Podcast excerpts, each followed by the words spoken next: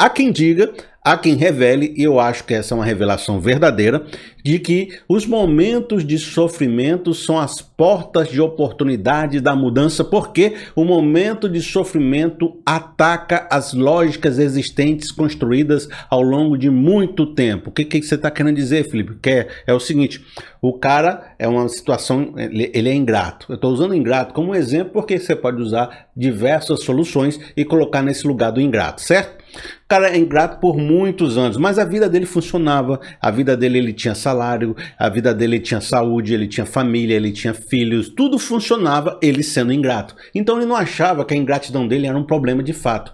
Quando aconteceu da esposa deixar, de um filho brigar com ele, não falar mais com ele, dele perder um emprego, de acontecer um problema e perdeu a saúde e não tem ninguém em volta dele para cuidar dele, para estar com ele, porque ele sempre foi ingrato, sempre afastou as pessoas, o mundo pequeno, enfim, quando um problema forte acontecer, ele vai dizer assim, rapaz, mas eu achei que minha vida estava tudo bem, eu achei que a maneira como eu pensava funcionava, eu achei que, que eu estava certo, mas eu estou vendo que eu estou sozinho, que eu estou abandonado, que eu estou triste, que eu estou sem saúde, que eu estou infeliz, que eu estou frustrado.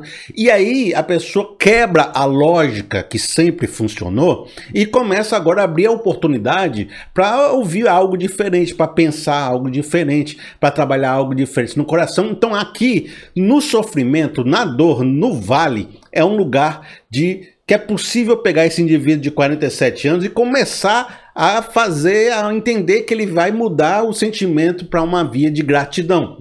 Acontece que, eu sei que você está dizendo isso, eu sei que isso acontece de verdade, eu sei que isso é validado pelas experiências. Ó, o indivíduo era de um jeito, passou por esse vale e agora ele mudou. Isso existe, eu sei que você está falando algo certo, mas deixa eu fazer uma pontuação com você.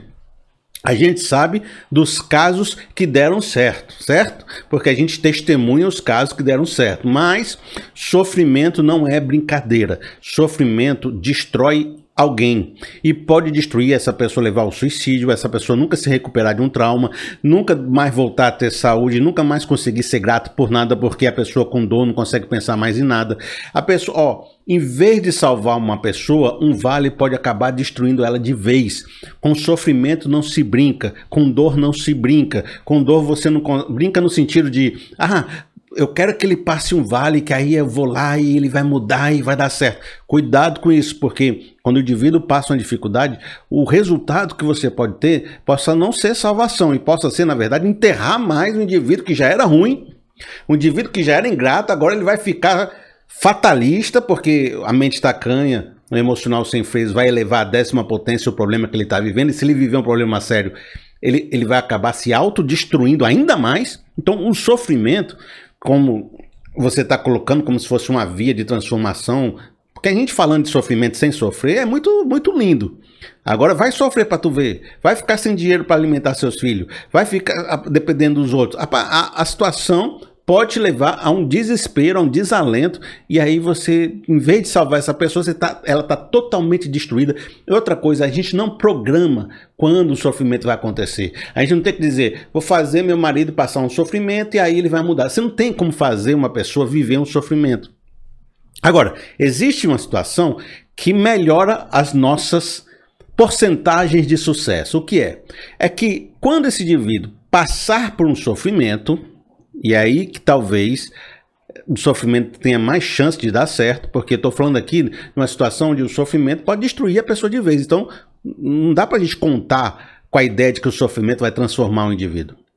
Agora, pode ser que ele transforme mais o indivíduo se, no momento que a pessoa estiver passando aquele vale, estiver em volta dele, ou próximo dele, conselheiros interessados em ajudá-lo a pensar diferente. Porque uma mudança de mentalidade precisa também de novas informações, de novos conselhos, de gente que ajude essa pessoa a chegar nas conclusões certas, né? Ele perdeu a lógica de vida dele, ele precisa reconstruir uma lógica nova. Como é que ele vai fazer isso? Através de pessoas, de mentores, de professores, de amigos, de pastores, de parentes, de relacionamento que vão estar junto dele, ajudando ele a fazer uma reflexão, lembrando a ele os problemas que ele passou, indicando caminhos novos, tentando trazer uma metanoia para a cabeça desse indivíduo. E é muito importante que, quando um indivíduo passar um sofrimento, que tenha gente perto dele capaz de fazer um processo de aconselhamento e não deixar esse indivíduo ir para a vala de vez e conseguir levar ele para uma vida melhor.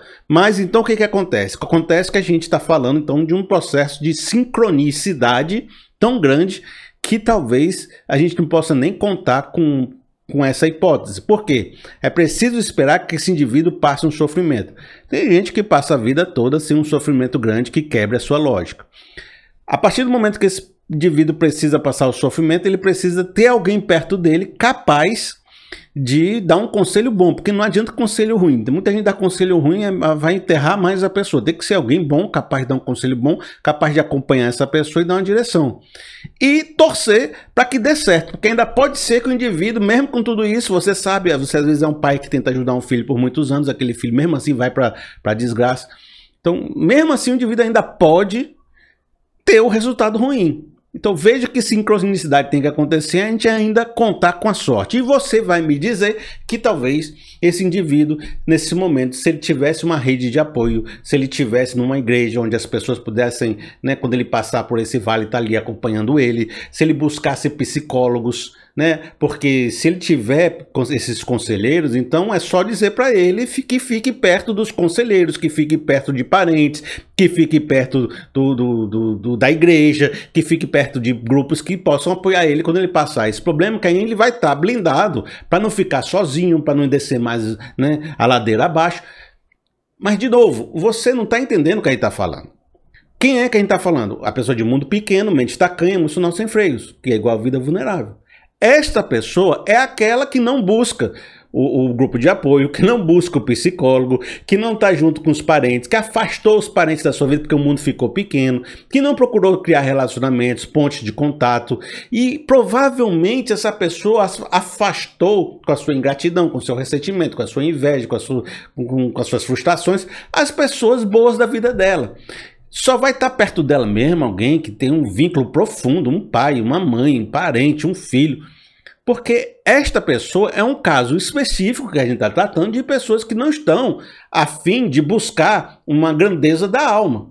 Senão estaria falando, a pessoa que tem a grandeza da alma, um mundo expansivo, né? É, o emocional do, dominado é igual a uma vida protegida. Então, o que eu estou falando é exatamente o contrário. Esta pessoa tem mais dificuldade ao passar o sofrimento, porque quando ela passar o sofrimento, ela rompeu os pontos de contatos que ajudariam ela a transformar o sofrimento em mudança de vida. Sem contar que se a gente olhar a nossa volta de novo, olha a realidade Tá fácil encontrar conselheiro bom? Tá fácil encontrar pessoas que estejam disponíveis para nos ajudar nos momentos difíceis? Tá tranquilo, né? Aquela pessoa acompanhar aquele outro por 20 anos esperando ele passar um momento ruim para depois, quando ele passar, ir lá ajudar por 5 anos até que o cara mude a sua mentalidade, fique junto e ore junto e vá toda semana na casa dele e ligue para ele, e esteja com ele, não deixe ele se matar e pegue ele, abrace ele, esteja junto. Tá fácil encontrar essa pessoa? Essas pessoas existem, mas está fácil encontrar. E quando elas existem, a gente encontra elas, elas já estão cuidando de uns três, já estão cuidando de uns cinco, não tem mais tempo para cuidar de mais um. Então também é uma situação difícil da gente encontrar. Tanto é difícil do, do indivíduo buscar ajuda, como é difícil também ele, ele ter essa ajuda tão disponível para ele se ele quebrou todas essas pontes de relacionamento. E uma coisa que a gente está tratando aqui, que talvez você esteja aí, né, saltando na sua mente nesse momento é o fato de que esse indivíduo precisaria ter a vontade de mudança. Ele precisaria querer ter relacionamentos, ele precisaria querer esse tratamento, ele precisaria querer um conselheiro, ele precisaria querer um psicólogo. Quantas vezes você está dizendo para aquela pessoa da sua família, rapaz, vai procurar ajuda, vai procurar um psicólogo, vai procurar uma igreja, vai procurar Deus. Quantas vezes você fala para a pessoa? A pessoa tem que querer. E essa é uma grande dificuldade. A pessoa também não quer.